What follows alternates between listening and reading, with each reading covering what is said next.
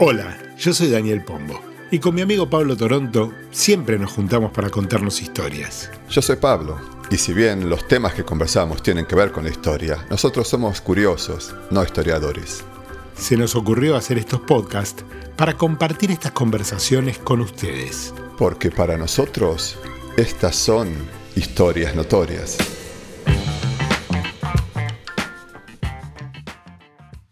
La de hoy es una historia de glamour y seducción, pero sobre todo de dos poderosos jugando a medirse el poder.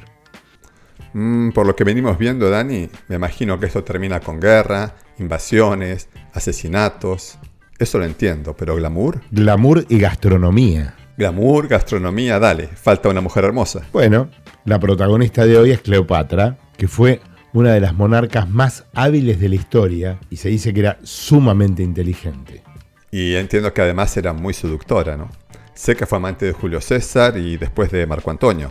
Claro, imagínate que estuvo con Julio César y Marco Antonio y la gente poderosa de Roma la detestaba, porque para los romanos la cultura egipcia era demasiado hedonista, con mucha ostentación, derroche, y cuando Marco Antonio se enamoró de ella, abandonó todo y se dedicó a darse la gran vida junto a Cleopatra. Por eso lo declararon enemigo de Roma y Octavio Augusto, que por ese entonces gobernaba el imperio romano, no descansó hasta destruirlos. Pero volvamos a, a, lo que te quería contar. Ah, ¿no era esto lo que me querías contar? Bueno, dale, a ver.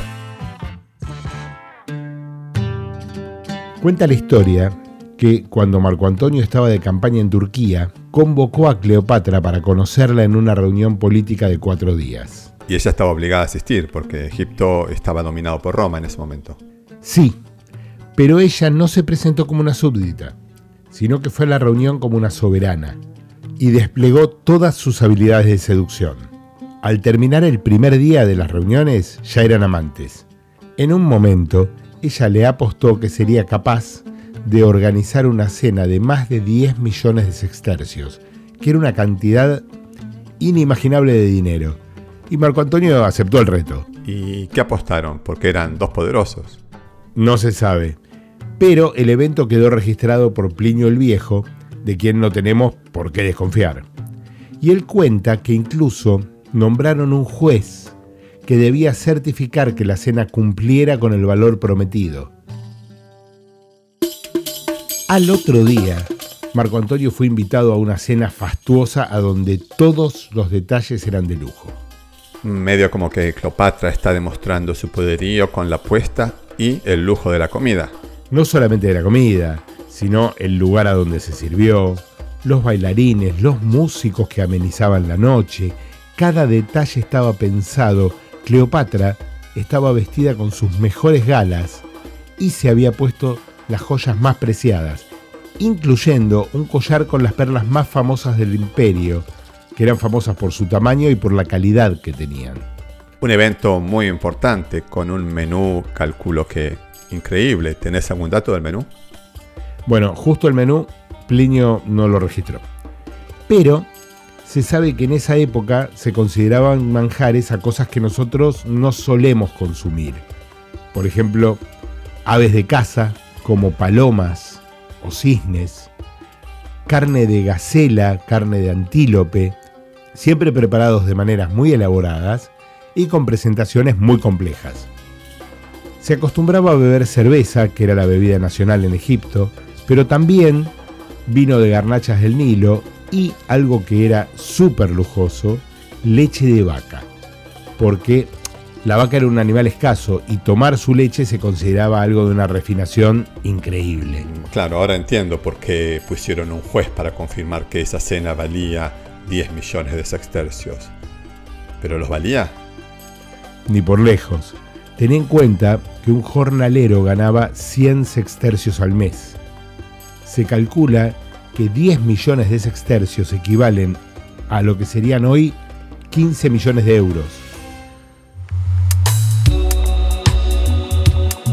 Más o menos cuando estaban por terminar la cena, Marco Antonio le dijo a Cleopatra que se consideraba ganador de la apuesta.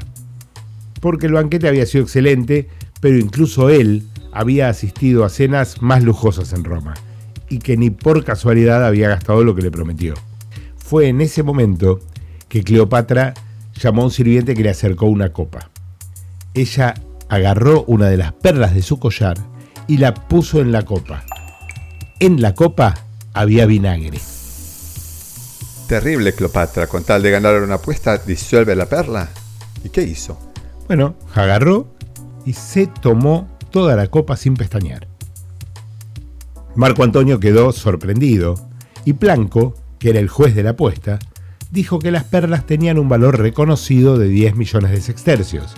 Entonces ella sacó la segunda perla y le preguntó a Marco Antonio si se las terminaba para llegar al valor que le había prometido. Él le dijo que no hacía falta y que se daba por vencido. Para mí no lo hizo para ganar la apuesta. Esto tiene pinta de un mensaje. Lo que no entiendo es cuál era el mensaje. Sí, claro.